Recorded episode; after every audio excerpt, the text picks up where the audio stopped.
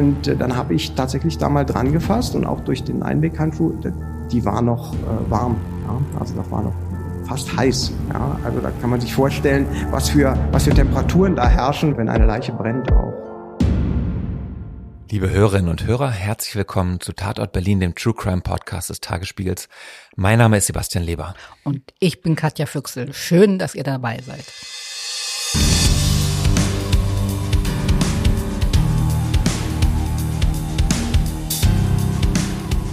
Bevor wir heute loslegen, muss ich erstmal unsere Hörerinnen und Hörer warnen. Du hast uns einen Fall mitgebracht, mit dem du uns ziemlich viel Furchtbares zumuten wirst. Es gibt wohl kaum einen, den dieses Verbrechen im Jahr 2015 nicht erschüttert hat, weil niemand glauben wollte, dass es einen Täter gibt, der so durchtrieben und im wahrsten Sinn böse sein kann. Und deshalb will ich eine Warnung vorwegschicken. In dieser Folge geht es um Mord und extreme Gewalt unter jungen Menschen. Sollte euch dieses Thema triggern, hört euch diese Folge besser nicht an oder zumindest nicht alleine. Okay, liebe Katja, jetzt kannst du loslegen. Gut. Es ist jetzt knapp neun Jahre her, da beginnt dieser Fall in Berlin für die Polizei mit einem Rätsel. Am 23. Januar, mitten in der Nacht, gegen 2.30 Uhr, auf dem Abschnitt 54 in der Neuköllner Rollbergstraße. In dieser Nacht betritt ein junger Mann die Wache, 19 Jahre alt. Seine Eltern und sein bester Freund begleiten ihn. Wir haben den Namen des jungen Mannes geändert und nennen ihn hier Ferhat Kaya. Der 19-Jährige tritt also an den Tresen und sagt, dass er eine Vermisstenanzeige aufgeben möchte. Er mache sich Sorgen um seine Freundin Maria. Sie ist ebenfalls 19 Jahre alt. Ferhat ist schmal und blass, ein auffallend gut aussehender Junge mit dichten, dunklen Locken. Er ist in Berlin geboren, stammt aus einer Familie kurdischer Aleviten und ist in Neukölln groß geworden. Die Anzeige nimmt zunächst ein Polizeikommissar auf. Danach wird Ferhat als Zeuge von einem Kriminalhauptkommissar vernommen. Das dauert bis in den frühen Morgen. Lass uns mal versuchen, das Wesentliche dieser beiden Aussagen zusammenzufassen. Okay, Ferhat Kaya gibt an, sich mit seiner Freundin Maria entzweit zu haben, und zwar als diese schwanger wurde und sich gegen seinen Willen entschied, das Kind auszutragen. Inzwischen sei sie schon im achten Monat und erst vor wenigen Tagen hätten sie sich wieder angenähert und geeinigt, es nochmal zusammen zu versuchen. Und nun mache er sich aber Sorgen, weil sich am Vortag ganz merkwürdige Dinge zugetragen haben. Mhm. Und da kommt jetzt ein gewisser Tobias ins Spiel. Es ist ein alter Schulfreund von Ferhat und mit dem sei er nämlich gestern nachmittags unterwegs gewesen. Tobias wusste seit dem Sommer, dass Ferhat dieses Kind nicht will und er sich deshalb von Maria getrennt hatte. Und als sie gestern gemeinsam eine Waschmaschine transportierten, da habe Tobias ihn gefragt, was wäre, wenn Maria tot wäre und du brauchst mich nur hinzufahren. Oh, das klingt eiskalt und grausam. Ferhat sagt, er habe natürlich widersprochen. Er habe gesagt, nein, das wolle er nicht. Er habe sich das anders überlegt mit Maria und wolle jetzt wieder mit ihr zusammenleben. Und Tobias habe aber später in seiner Wohnung eine Tötungscheckliste geschrieben und dafür diverse Dinge zusammengesammelt. Also nacheinander habe er Ferhat blaue Einweghandschuhe in die Hand gedrückt. Er habe ihm ein 30 Zentimeter langes Brotmesser gegeben und dann noch einen Teleskopschlagstock.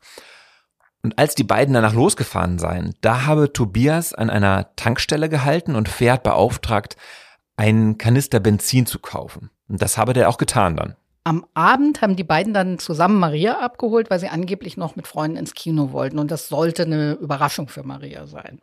Fahren dann also los und Ferhat ist auf dem Weg kurz ausgestiegen, weil er pinkeln musste. Und in dem Moment sei also dann Tobias auf den Fahrersitz gerutscht, habe Gas gegeben und sei mit Maria davon gebraust und habe Ferhat einfach stehen lassen.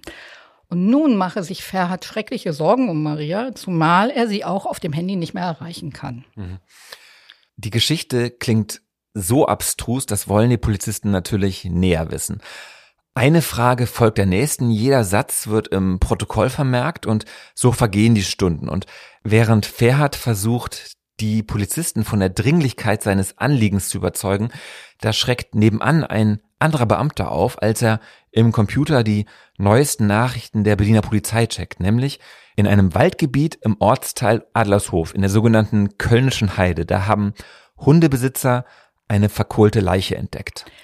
Die Leiche ist da zwar noch nicht identifiziert, aber eines ist natürlich klar, das ist ein Fall für die Mordkommission. Also genauer gesagt für die achte Mordkommission, die in dieser Woche Bereitschaft hat. Gemeinsam mit dem Berliner Staatsanwalt Martin Knispel. Draußen dämmert es, als bei ihm an diesem Januarmorgen das Telefon klingelt. Ja, also ich erinnere mich noch, ich hatte Bereitschaft in dieser Woche. Es war im Januar. Das war ein, ähm, das weiß ich tatsächlich noch vom Tatort her. Das war ein kalter, aber sonniger äh, Tag. Ein, morgens rief mich der Leiter der ermittelnden Mordkommission an und sagte, ähm, sie hätten eine ähm, verbrannte Leiche dort in der Kölnischen Heide gefunden. Mehr hatte ich zunächst mal nicht erfahren und ähm, beschrieben mir also den, den Fundort. Es war erstmal gar nicht so einfach, ähm, den, äh, den Fundort der Leiche zu finden, denn ähm, wir hier in Berlin sind ja meistens gewöhnt, äh, ein Tatort in der Stadt. Äh, man sieht ziemlich schnell, der Tatort ist abgesperrt und ähnliches findet da relativ schnell hin. Hier war es ein großes Waldgebiet und ähm, zunächst mal standen zwar dann am, am Rand des Waldes, an diesen Straßen, die mir beschrieben wurden, zwar schon Einsatzfahrzeuge, aber man musste da über verschiedenste Waldwege äh, erstmal sich bis zum äh, Fundort sozusagen durchschlagen und dann auch tatsächlich querfeldein doch ähm, einige hundert Meter in den Wald gehen. Es war, wie gesagt, relativ früh am Morgen, so zwischen sieben und acht Uhr, als wir da eingetroffen sind. Ich selbst sehe auch immer zu an Tatorten, dass ich da denn der Polizei nicht unbedingt in die Quere komme und da im Weg rumstehe. Denn wir haben ja zunächst mal bis auf die Anordnung der Sofortobduktion ähm, ähm praktisch äh, nicht viel zu tun am, am Tatort, sondern äh, wollen uns ja nur mal ein eigenes Bild machen. Insofern äh, sage ich immer, der Tatort in dem Moment gehört dem Leiter der Mordkommission und nicht der Staatsanwaltschaft, auch wenn wir Herr des Verfahrens sind. Ähm, mir ist es schon mal passiert an einem Tatort, dass ich da auch in eine Spur reingelatscht bin. Das war mir eine Lehre. Insofern halte ich mich da sehr zurück und äh, höre da auch auf die Anweisungen der Mordkommission.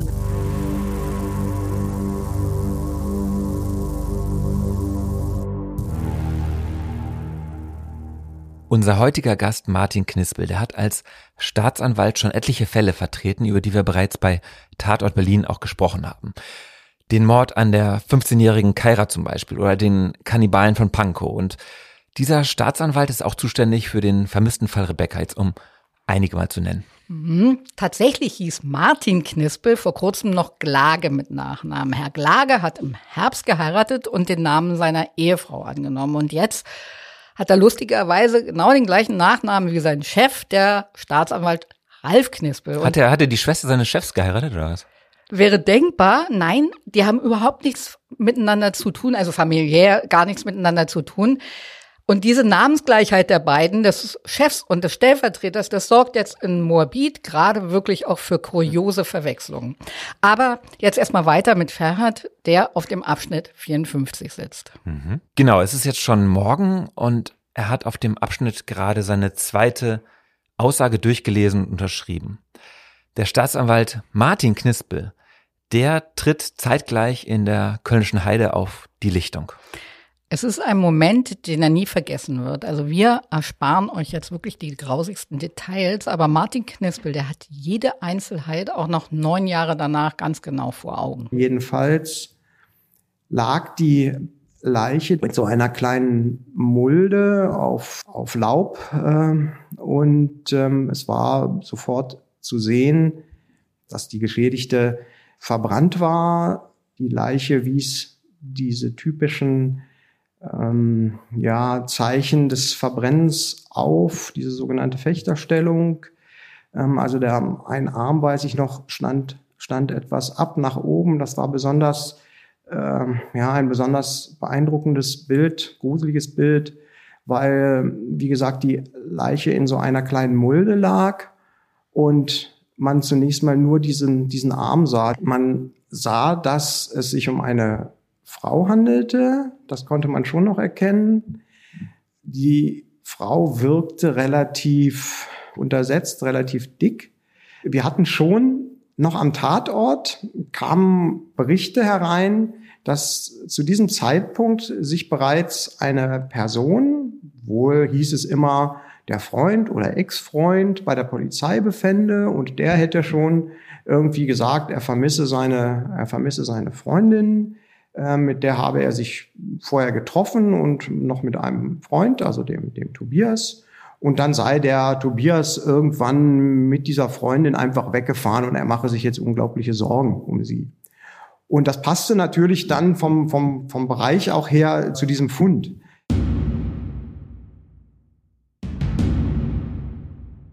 Und noch etwas passt zu diesem Fund. In unmittelbarer Nähe zur Leiche liegen ein etwa 30 Zentimeter langes Brotmesser, ein Schlagstock und ein leerer Benzinkanister. Es gibt nun eine Vermutung, wer das unbekannte Opfer sein könnte. Es gibt eine Verbindung zu ihrem Freund, eine Verbindung zum Tatort und zu einem gewissen Tobias. Also teilt der Chef der Mordkommission jetzt seine Leute auf. Einer sucht am Tatort nach Beweisen und Spuren und zwei setzen sich auf die Spur von Maria. Super Maria, also so nennt sich Maria jedenfalls auf Facebook. Maria lebt mit ihren Eltern in Hohenschönhausen und sie ist das Nesthäkchen der Familie. Ihre drei Brüder sind deutlich älter. Ihr leiblicher Vater ist kurz nach der Geburt gestorben und vor zehn Jahren hat dann ihre Mutter einen türkischstämmigen Mann geheiratet, mit dem sich auch die Kinder sehr gut verstehen und den Maria als Vater akzeptiert. Maria hat langes schwarzes Haar, ist eher klein und zierlich, ein in der Regel eher schüchternes Mädchen, das aber ziemlich hartnäckig sein kann, wenn es sich etwas in den Kopf gesetzt hat. Nach der Schule hat Maria eine Kochlehre begonnen. Und Ferhat und Maria verbindet eine typische Teenagerliebe. Hm, Party, Disco, Kino, irgendwann der erste Sex, sie streiten sich, sie trennen sich, sie versöhnen sich, das alles mehrfach. Und als Maria dann im Juli 2014 schwanger wird, ist sie mit Ferhat seit neun Monaten zusammen. Dass Maria das Kind behalten will und von einer türkischen Hochzeit träumt, das bringt Ferhat völlig aus der Fassung. Er findet dann eine neue Flamme, er trennt sich von Maria. Das Neue wird zwar nichts Festes, aber auch die neue Freundin wird von Ferhat schwanger und die treibt aber ab.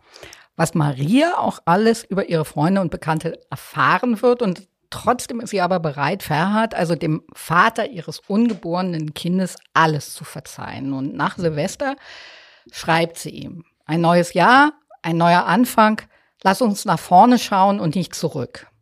Maria freut sich auf das Kind, ein Mädchen, das die Lara heißen soll. Und dann meldet sich Ferhat tatsächlich. Am 19. Januar besucht er sie. Das erste Mal nach Monaten Funkstille. Und weil Marias Eltern in Urlaub sind, verbringt er sogar die Nacht bei ihr.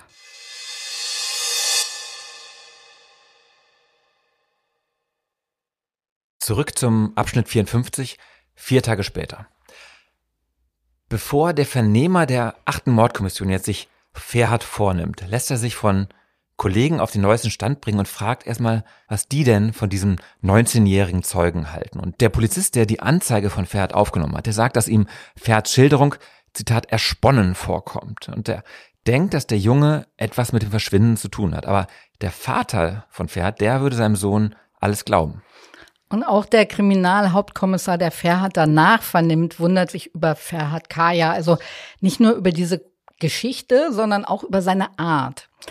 Staatsanwalt Knispel kommt Ferhats Verhalten ebenfalls von Anfang an verdächtig vor. Äußerlich war er ein kleiner, äh, schmächtiger äh, junger Mann, sehr gepflegt. Ähm, das war wohl schon immer so. Er ähm, hat sehr viel Wert auch auf sein, sein Äußeres gelegt. Und ähm, der Pferd hat ja zunächst mal, tat ja so, als sei er nur Zeuge und habe damit gar nichts zu tun. Die Polizei es war ja zunächst mal gar nicht die Mordkommission, sondern der, der, äh, die Polizeidienststelle, an die er sich zunächst gewandt hatte.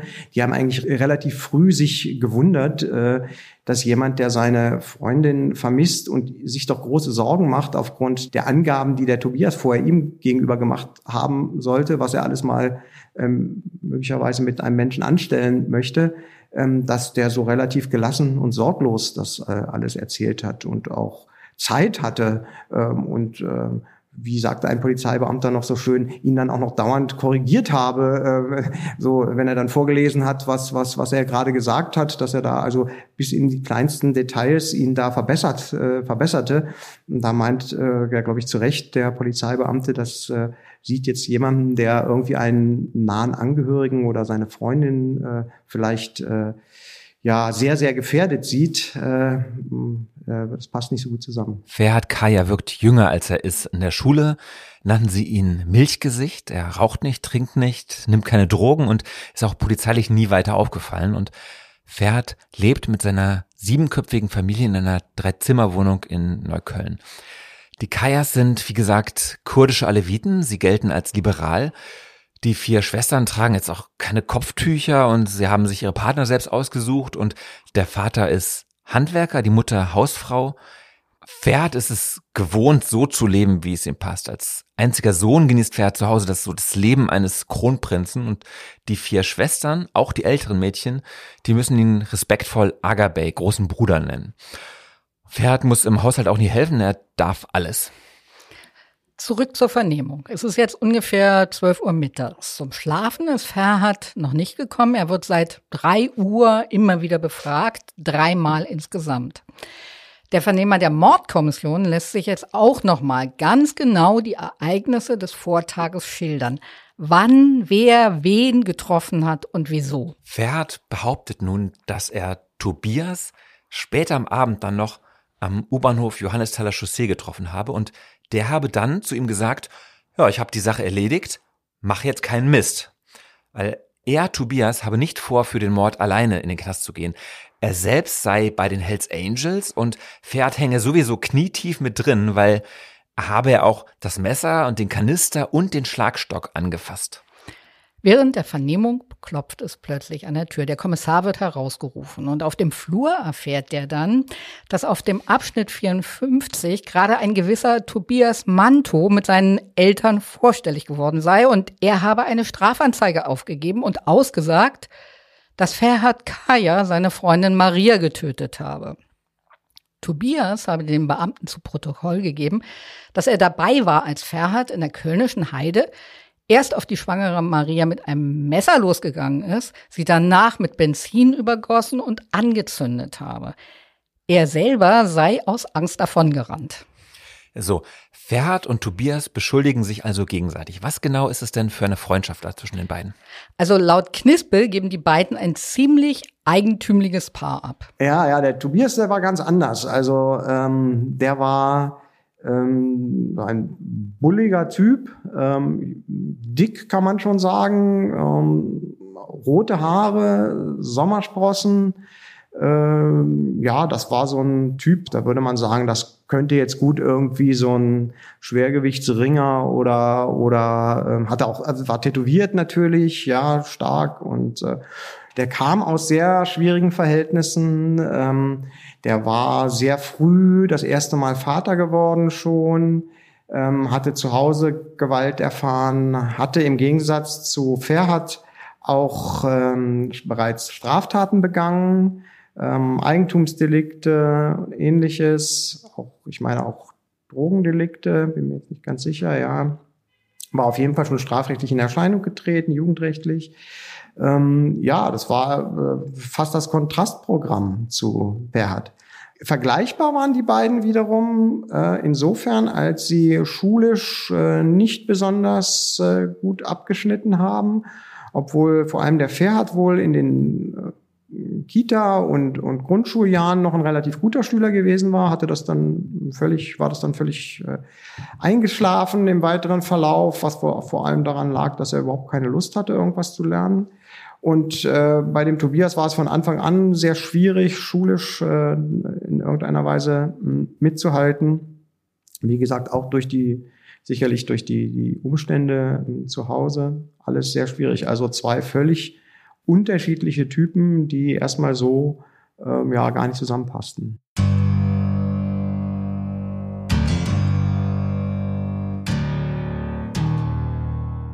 Tobias Manto ist einen halben Kopf größer als Ferhat und mindestens 30 Kilo schwerer. Das ist so ein stiernackiger Typ. Sein rötliches Haar trägt er kurz geschoren, sein Hals ist tätowiert. Auf der einen Seite steht so in verschnörkelten Buchstaben Liebe und auf der anderen prangt ein Symbol der Rockerszene, zu der Tobias sich hingezogen fühlt. Und auf dem rechten Handrücken steht Family. Tobias Manto raucht, trinkt, dealt und nimmt selbst auch manchmal Drogen. Ähm, sein Vater ist Alkoholiker, seine Kindheit ist ein Desaster und Gewalt gibt ihm einen Kick, weil er sich meistens leer fühlt. Und Freunden bietet er sich gerne als robuster Problemlöser an. Ferd und Tobias kennen sich von der Ferdinand Freiligrad Schule in Kreuzberg. Später verlieren sie sich aus den Augen, bis sie dann im August 2014 sich eher zufällig in der Johannesthaler Chaussee über den Weg laufen. Tobias ist schon mit 16 das erste Mal Vater geworden. Eine feste Arbeit hat er nicht. Wie Ferhat nimmt er manchmal irgendwelche Gelegenheitsjobs an. Sein Ausbildungsplatz hat Tobias übrigens verloren, weil er einem anderen Lehrling die Haare angezündet hat. Mit Ferhat spricht Tobias über Marias Schwangerschaft und über das Töten und er fragt, was ist das wohl für ein Gefühl, einen Menschen umzubringen? Und diese Frage, die treibt Tobias offenbar schon länger um. Die achte Mordkommission, die teilt sich auf und schwärmt aus, um die Aussagen der jungen Männer zu überprüfen, ja? Naja, und nun wird aus der Befürchtung allmählich traurige Gewissheit. Es ist Marias Leiche, die die Spaziergänger da verbrannt im Wald gefunden haben und ihre Obduktion am Vormittag wird für die anwesenden Mordkommissarin und auch für den Ankläger Knispel zu einer Herausforderung. Ich hatte bis dahin Damals war ich ungefähr seit fünf Jahren äh, hier in der Cup-Abteilung. Ähm, war aber insofern tatsächlich auch für mich neu, als ich eine solch verkohlte Brandleiche äh, noch nicht gesehen hatte, jedenfalls noch nicht bei einer Obduktion ähm, zugegen war. Und der Obduzent ähm, sagte mal dann zu mir, jetzt ziehen Sie mal einen Handschuh an und, und, und fassen Sie mal an. Und äh, dann habe ich tatsächlich da mal dran gefasst und auch durch den Einweghandschuh, die Tat soll ja am, am späten Abend äh, des, des Vortages äh, begangen worden sein. Und äh, die Obduktion war, glaube ich, um neun oder zehn Uhr vormittags. Ähm, die war noch äh, warm, ja, also das war noch fast heiß, ja. Also da kann man sich vorstellen, was für was für Temperaturen da herrschen, wenn wenn ähm, wenn eine Leiche brennt auch. Es wurde bei der Obduktion dann auch festgestellt, sicher festgestellt, dass dieses Mädchen, dass die Maria P ähm, bei lebendigem Leibe verbrannt wurde. Jedenfalls war es dann eindeutig, dass sie hochschwanger war und dann war es natürlich auch besonders belastend, das muss man schon sagen. Ich bin auch Vater, ähm, als dann nach der Öffnung der Leiche ähm, äh, dass äh, der, der Fötus dort äh, dann natürlich entfernt wurde, der selbstverständlich auch verstorbene Fötus. Und ähm, das war, daran kann ich mich auch noch gut erinnern, das war schon ein völlig reifes, ja, ein völlig reifes Baby, ja, auch wenn es rein rechtlich so vielleicht noch nicht zu nennen ist, aber das hatte schon kleine schwarze Löckchen und war eigentlich, hätte er auch geboren werden können, ja. Und das war natürlich nochmal besonders äh, tragisch dann auch.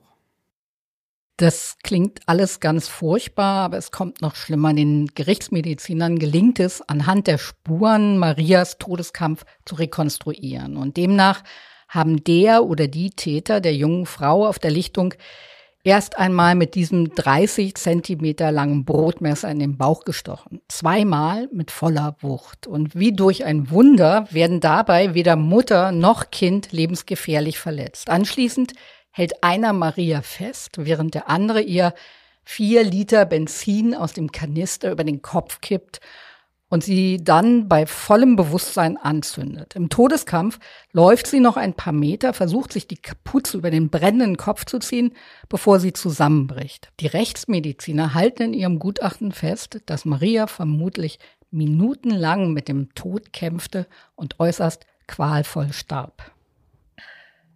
Wir sind ja immer noch am 23. Januar, also erst die Befragung von Ferhat, dann Tobias, die Identifikation der Leiche, die Vernehmung, die Obduktion, das spielt sich alles an einem einzigen Tag ab. Es muss dann früher Nachmittag sein, als der Vernehmer zurück zu Pferd ins Zimmer geht und ihm erzählt, dass sich Tobias Manto im Abschnitt 54 gemeldet hat und ihn des Mordes beschuldige. Außerdem sei die zunächst unbekannte Leiche als Maria identifiziert worden. Und Ferhat sei nun nicht mehr nur Zeuge in diesem Fall, sondern Beschuldigter. Das ist der Moment, wo Ferhat von seinem Recht zu schweigen Gebrauch macht und er wird sich auch nie mehr zu den Vorwürfen äußern. Tobias wird insgesamt fünfmal als Beschuldigter vernommen, bevor auch er sich zum Schweigen entschließt. Ja, er berichtet der Polizei mehrere Versionen von den Ereignissen jenes Abends und diese Versionen sind doch durchaus widersprüchlich.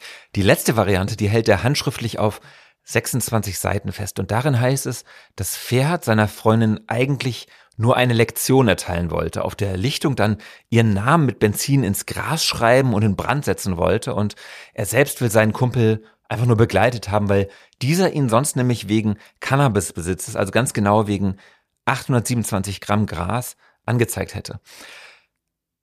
In dieser Erklärung, da schreibt er, ja, ich dachte im Hintergedanken, dass ich Maria verteidigen werde. Und bei einem Handgemenge im Wald, da habe er dann aus Versehen auf Maria eingestochen und den Rest habe Pferd erledigt. Was für ein Bullshit. Also beide Beschuldigte schieben dem jeweils anderen die volle Verantwortung zu. Und doch, sagt der Ankläger Knispel, scheinen sie auf ihre Art ganz unterschiedlich mit dieser Situation umzugehen. Also der ähm, Tobias war schon, der war schon bei den Vernehmungen sehr aufgeregt, sehr schwitzig. Äh, da merkte man schon, dass das in ihm arbeitet.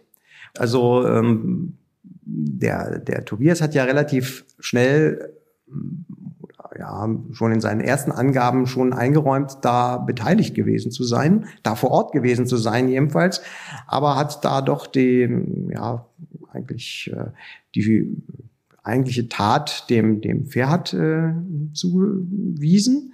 Den Ferhat habe ich das erste Mal gesehen bei der Haftbefehlsverkündung.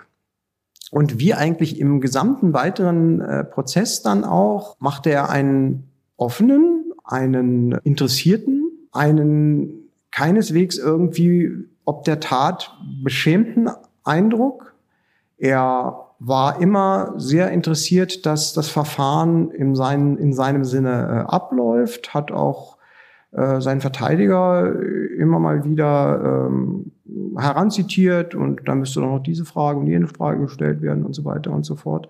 Also er war da, ja, man, das ist so merkwürdig sich das jetzt anhört, er machte fast einen gelassenen Eindruck, ja, und er konnte auch, äh, wenn man ihn ansprach, er konnte da auch den Leuten ins Auge schauen. Um es noch einmal zusammenzufassen. Wir haben zwei junge Männer, die wissen offenbar, dass eigentlich nur ein Täter haben kann. Also das belegen ja ihre eigenen Aussagen, die Spuren am Tatort und die Obduktion.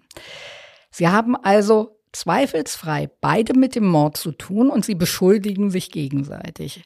Aber es gibt keine direkten Zeugen der Tat. Jetzt müssen die Ermittler und Ermittlerinnen also die Frage klären, wem ist hier welcher Tatbeitrag zuzuordnen?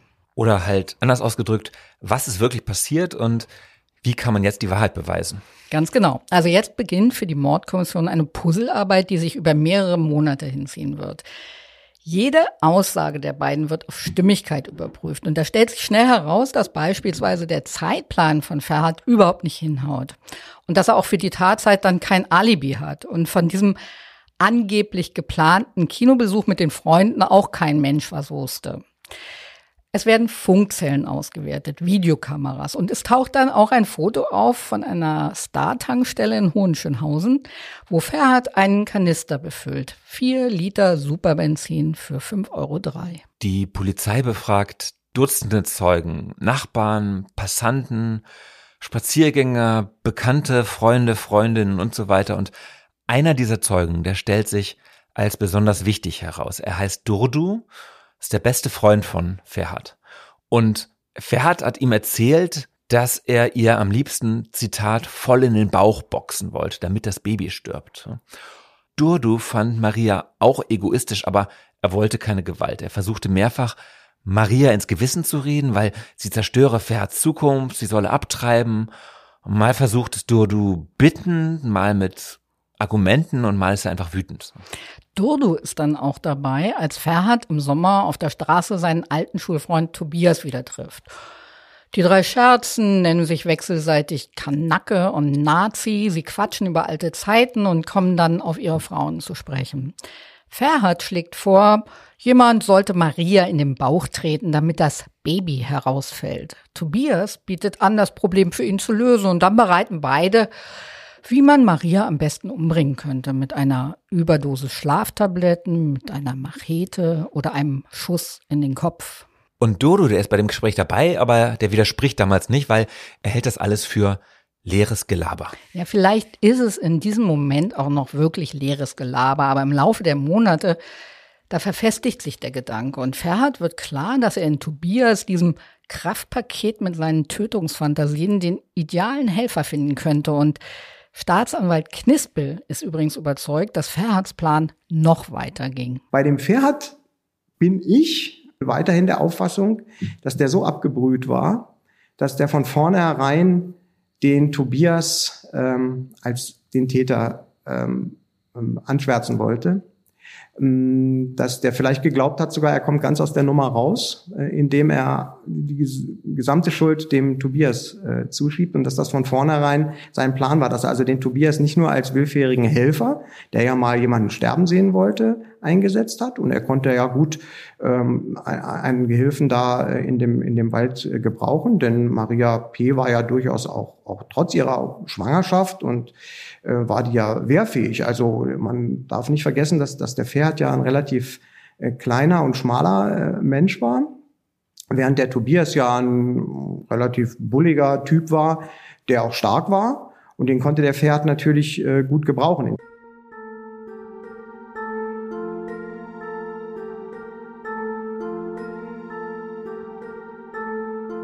Zu den wichtigsten Beweisen werden am Ende die WhatsApp-Nachrichten und SMS werden. Die Polizei hat viele tausend Botschaften ausgewertet, die sich Ferhat, seine Freunde Tobias und Maria geschrieben haben. Sie belegen nicht nur, wie verliebt und wie arglos Maria war, sondern auch, dass Ferhat und Tobias ihre Tat seit langem geplant haben. Ja, Maria will ihren Ferhat einfach nicht aufgeben, selbst als er auf ihre Versöhnungsangebote nicht eingeht. Am 13. Januar 2015, da wendet sich Maria an eine Schwangerschafts- und Konfliktberatungsstelle und erzählt verzweifelt davon, dass kein Kontakt mehr zu dem Vater ihres zukünftigen Kindes besteht.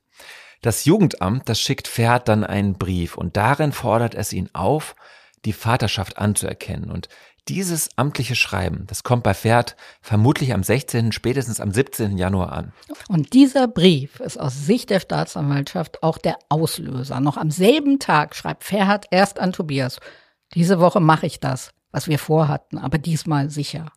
Und dann schreibt er an Maria tut, als wenn auch er sich versöhnen wolle. Er besucht sie, wie gesagt, und übernachtet bei ihr. Er verspricht Maria Geld, einen Neuanfang und verabredet sich mit ihr für den 22. Januar, um mit ihr Babykleidung kaufen zu gehen. Maria muss diesen ganzen 22. Januar zu Hause auf Pferd gewartet haben. Also endlich hatten sie wieder Kontakt. Außerdem hat er ja eine Überraschung versprochen und als Pferd sich verspätet, chattet Maria mit ihrer Schwägerin über WhatsApp. Ähm, lass uns das mal vorlesen. Ich bin Maria und du bist die Schwägerin, okay? okay. Mhm. Also um 19.28 Uhr, da schreibt Maria, ich warte seit fünf Stunden. Ich vertraue ihm nicht. Er hat mich sogar Schatz genannt und hat sich total verändert. Vergiss nicht, was er alles sagte, auch zu deiner Familie. Aber Vergangenheit ist Vergangenheit. 1956, die Schwägerin schreibt, Sei vorsichtig. Ferhat taucht erst auf, als das Geschäft für Babybedarf längst geschlossen ist. Bei ihm ist Tobias. Sie haben sich von einem Bekannten einen Lieferwagen geliehen.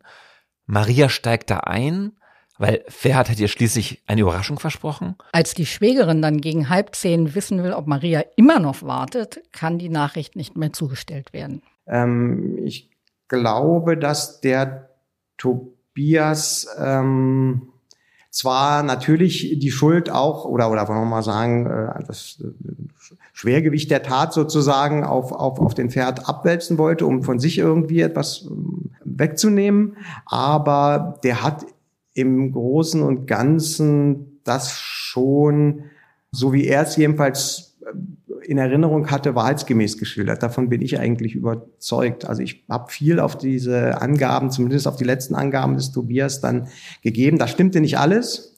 Da stimmt auch bewusst teilweise einiges nicht. Das war, wie gesagt, da sollte viel Verantwortung auch auf den Pferd abgeschoben werden. Aber die, der Tatablauf an sich war eigentlich relativ gut mit den Angaben des Tobias in Einklang zu bringen. Am 8. Oktober 2015 beginnt vor der 13. großen Jugendstrafkammer des Berliner Landgerichts der Prozess gegen Ferhat Kaya und Tobias Manto. Die Öffentlichkeit erhofft sich Antworten auf die Frage, wer von beiden die Tat nun begangen hat, beziehungsweise wer welchen Anteil an dem Mord hatte. Es geht aber auch um andere Fragen, nämlich was trieb die beiden zu dieser Tat? War das eine psychische Krankheit oder die Lust am Töten oder durfte Maria vielleicht nicht leben, weil die Familie von Ferhat etwas gegen die Schwangerschaft hatte?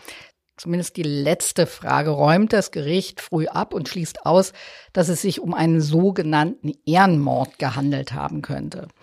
Ferhat habe nicht im Auftrag der Familie getötet, stellen wir ganz ausdrücklich fest. Die Eltern waren zwar schockiert, über diese Nachricht von der Schwangerschaft, haben dann aber sehr mitfühlend mit ihrem Sohn reagiert und ihm ihre Unterstützung angeboten. Am fünften Tag des Prozesses, da wird im Gerichtssaal das Tatortvideo der Kriminaltechniker gezeigt. Also die haben die Szene auf der Lichtung, wie sie sie vorgefunden haben, mit einer 3D-Kamera festgehalten. Das wird jetzt gezeigt. Und der Staatsanwalt, der Verteidiger, Nebenkläger, die stehen alle auf, um einen besseren Blick auf die Leinwand zu haben. Aber Ferhat Kaya und Tobias Manto, die bleiben sitzen. Tobias guckt auf die Leinwand, Ferhat starrt ins Leere, so.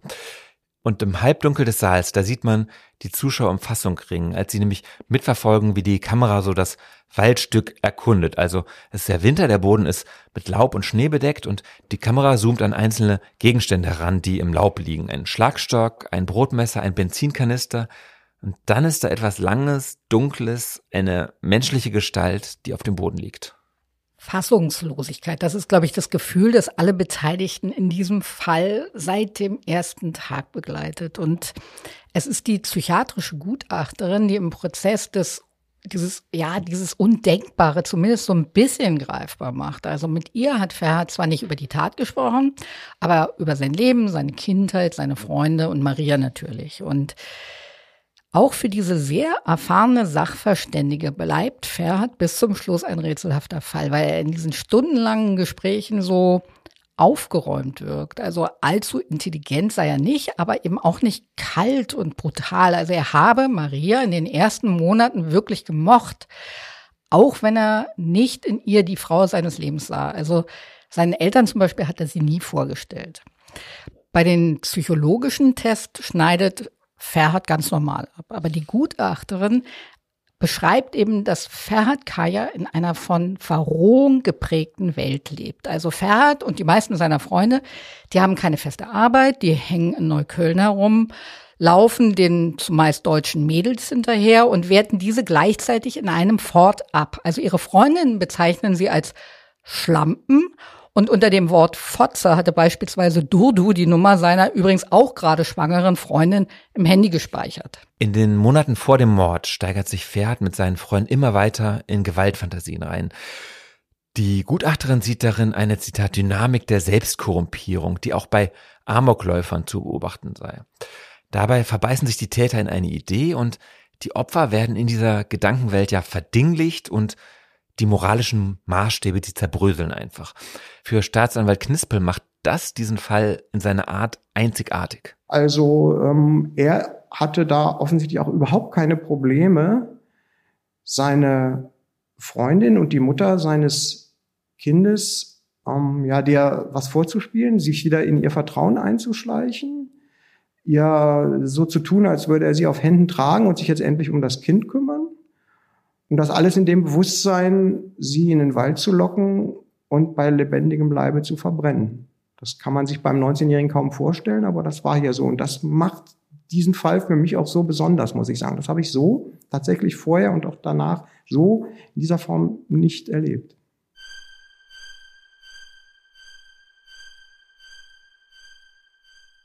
Nach mehr als viermonatiger Verhandlungsdauer fällen die Richter ihr Urteil. Durch den Gerichtssaal geht ein Raunen, als die Kammer das Strafmaß verkündet. Als Mörder sollen Ferhat Kaya und Tobias Manto jeweils für 14 Jahre hinter Gitter. Damit hat das Gericht das Höchstmaß von 15 Jahren Jugendstrafe fast ausgeschöpft. Im Jugendstrafrecht gilt als Höchststrafe eigentlich 10 Jahre Haft. Als das Berliner Landgericht sein Urteil fällt, ist es erst seit kurz möglich bei einer besonderen Schwere der Schuld so die Strafe auf bis zu 15 Jahre zu erhöhen. Aber von dieser Möglichkeit wird bis heute selten Gebrauch gemacht. Aber die Strafkammer kommt eben zu dem Schluss, dass die Voraussetzungen für eine so hohe Strafe in diesem Fall erfüllt sind. Die Tat habe für Ferhat, ich zitiere, eine Problemlösung dargestellt, weil er weiterhin ein freies, freudiges und selbstbestimmtes Leben führen wollte. Er wollte sich weder von Maria noch von seiner Familie unter Druck setzen lassen. Die beiden jungen Männer hätten die Tat Schritt für Schritt zusammengeplant. Das Gericht ist überzeugt, dass Tobias Manto zugestochen hat. Und als der Kräftige hat er auch Maria dann festgehalten und Ferhat hat sie mit Benzin überschüttet. Tobias habe aus Mordlust gehandelt, eben um zu wissen, wie das ist, jemanden sterben zu sehen. Er habe getötet allein aus der Freude an der Vernichtung eines Menschenlebens. Dieser Feuertod, der sei perfide vorbereitet gewesen, grausam, heimtückisch. Ziemlich harte Worte, Katja. Ja, sehr hart. Und weißt du, was ganz komisch ist? Also gerade neulich, als ich nochmal mit zeitlichem Abstand dieses Urteil gelesen habe, hat mich tatsächlich irgendwie so ein unangenehmes Gefühl beschlichen, weil, weil auf jeder Seite herausgestrichen wird, was Maria für eine liebe, vertrauensvolle, verantwortungsvolle und lebenslustige junge Frau gewesen ist und auf der anderen Seite, was für ein kaltblütiger, niederträchtiger, verlogener Charakter Verhat. Und es gibt da etliche Nebensätze, in dem seine Verworfenheit nochmal so richtig extra herausgestellt naja, wird. Naja, aber es war doch auch so, oder? Ja, mag sein, aber bei Ferhat handelt es sich immer noch um einen Jugendlichen und der ist für sein Alter, also für seine 19 Jahre, auch noch sehr unreif gewesen und über den rollt dann der Polizei- und Justizapparat mit all seiner Wucht und dann noch öffentlich demonstrierten Abscheu. Ey, Sag mal, hast du jetzt irgendwie Mitleid mit dem Arsch, oder? Nein, so weit geht es nicht, aber mich hat eben so ein gewisses Unbehagen beschlichen. Und ich habe Staatsanwalt Knispel mal gefragt, ob er dieses Unbehagen auch nachvollziehen kann. Natürlich ist es so, man muss, man muss aufpassen, schon bei den Ermittlungen und auch später in der Hauptverhandlung und sicherlich auch im Urteil, dass man ähm, Opfer solch schwerer Taten nicht ähm, überhöht und zu Heiligen macht und die Täter verdammt sozusagen. Ja. Aber in diesem Fall muss ich sagen, hm, auch wenn es fast, äh, ja, es ist ja fast ein bisschen kitschig, ja, das ist ja wie im Märchen sozusagen, der, der, der böse Wolf und die, und die gute Gretel oder so ähnlich, ja. Ähm, äh, habe ich das auch in meinem Plädoyer genau so letztlich anklingen lassen, wie es dann im Urteil auch war, wie die das ausgenutzt haben, um eine so grausame, brutale, grausame und schreckliche Tat zu begehen, ähm, das muss man sagen, in der Sache ist einfach so, da ist Gut und Böse mal klar zutage getreten. Ja? Das, das ist tatsächlich so gewesen, meiner Meinung nach. Ja? Äh, die hat denen vertraut und hat, glaube ich, bis zum Schluss, bis wahrscheinlich das, der, der, der Fair hat das Benzin über ihren Kopf gegossen hat, hat sie ihn geliebt. Und ähm, das hat er zu dieser Tat ausgenutzt. Und das äh, ist, finde ich, so, so verwerflich, dass man das im Urteil auch durchaus so ausdrücken kann, wie es geschehen ist. Als Nebenkläger hat Marias älterer Bruder den Prozess verfolgt. Ja, für Marias Eltern war das zu viel. Der Bruder war da und am Tag des Urteils stellt sich der 30-Jährige dann den Fragen der Journalisten und der Bruder zieht eine bittere Bilanz, was das Verhalten der Angeklagten angeht. Er sagt, Emotionslos waren sie die ganze Zeit, ohne Reue, kein Blick zu mir. Er habe wenigstens eine Entschuldigung erwartet und er sagt, für die Verurteilten gäbe es ja eine Zeit nach dem Gefängnis. Aber, Zitat, meine Schwester kommt nicht mehr wieder.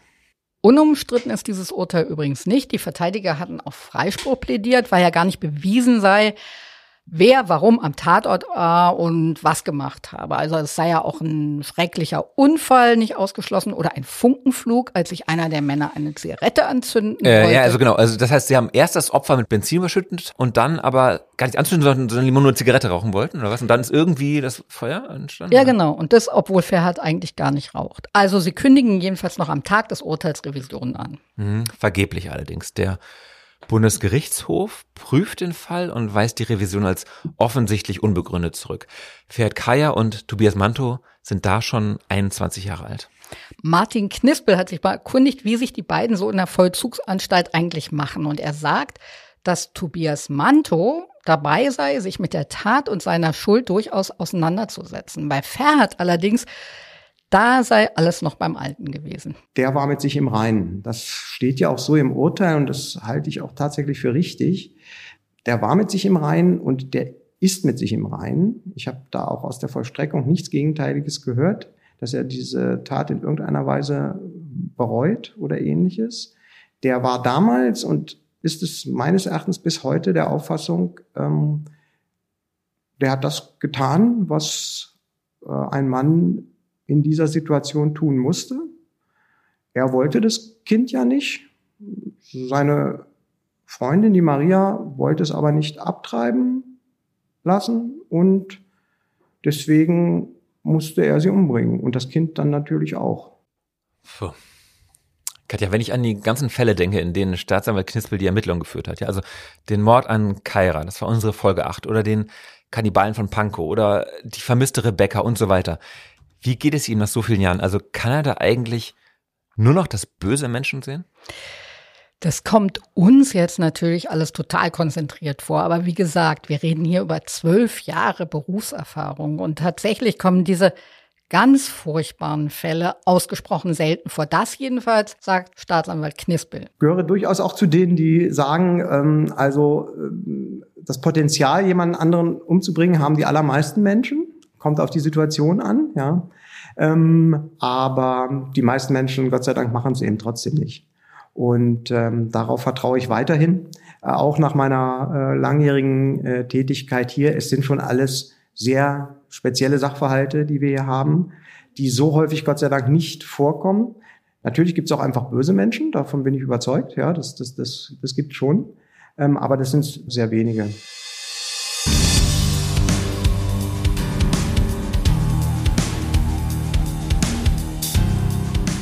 Liebe Hörerinnen, damit sind wir am Ende dieses Falls. Meine Stimme hat trotz Erkältung einigermaßen standgehalten, aber es lohnt sich, heute wieder dran zu bleiben, denn gleich gibt es noch unsere Rubrik Crime Update und es gibt noch eine ganz besondere Aktion.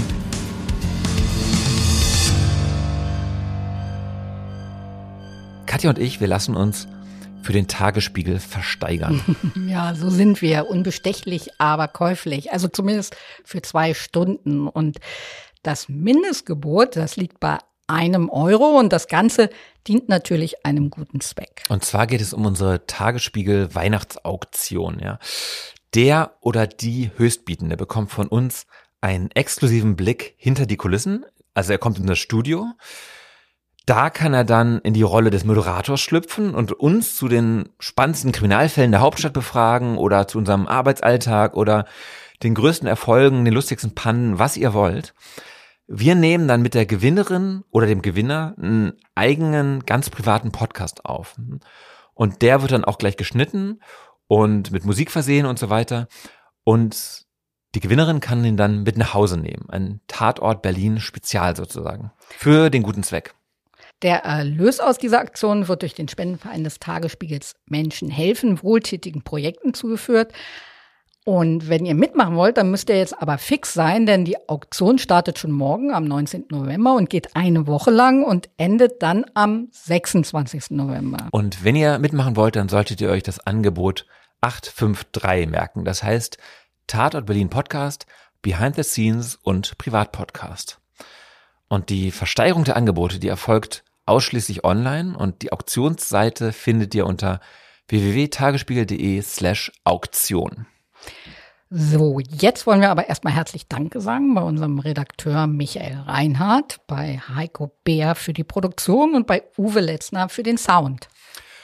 Und natürlich haben wir wieder eine Bitte an euch, liebe Hörerinnen. Wir wären super dankbar, wenn ihr unserem Podcast helft, weiter zu wachsen und bei Apple Podcast oder bei Spotify oder wo auch immer ganz viele Sterne da lasst. Wir werden über Weihnachten einmal aussetzen und ab Januar 2024 im neuen Takt erscheinen. Unsere neuen Folgen kommen dann immer am ersten Samstag des Monats heraus und das lässt sich auch viel besser merken.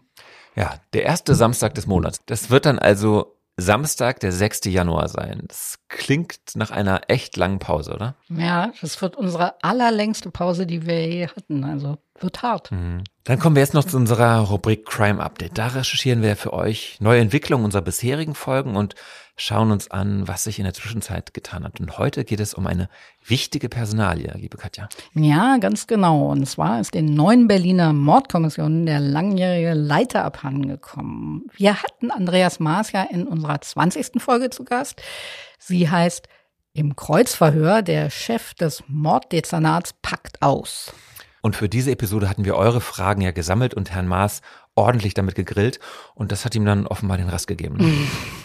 Rund neun Jahre hat Kriminaldirektor Maas die Mordkommission geführt. Länger als er war niemand da. Und jetzt hat er die Leitung des Fachdezernats LKA 2 übernommen, wie es offiziell heißt. Das bedeutet übersetzt, Herr Maas macht jetzt im Betrug, also er befindet sich im Kampf gegen den Betrug. Neuer Chef der Mordkommission ist der 54-jährige Kriminaldirektor Sebastian Kraus und der ist seit 1988 bei der Berliner Polizei und war vorher Chef in der Abteilung Operative Dienste. Gut, lieber Sebastian, das war's dann wirklich für heute. Unsere nächste Folge Tatort Berlin kommt dann also, wie gesagt, am 6. Januar. Und weißt du schon, welchen Fall du uns dann mitbringst? Ja, es wird um einen Berliner Politiker gehen, dem ein sehr schweres Verbrechen vorgeworfen wird. Es geht um Stalking, Stromschläge und einen großen Koffer. Das klingt wirklich super spannend und wir freuen uns, wenn dann auch ihr wieder dabei seid. Bis dahin, tschüss, liebe Zuhörerinnen und Zuhörer und tschüss, Sebastian. Tschüss, liebe Katja und ein frohes Fest und guten Rutsch euch allen.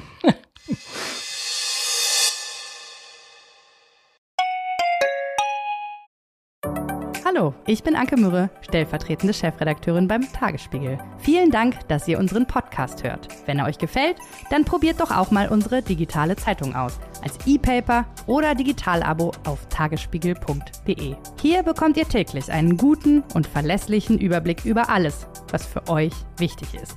Aus Berlin, Deutschland und der Welt. Jetzt einfach gratis testen unter tagesspiegel.de slash probieren. Wir freuen uns auf euch. Der Tagesspiegel aus der Welt, aus der Weltstadt.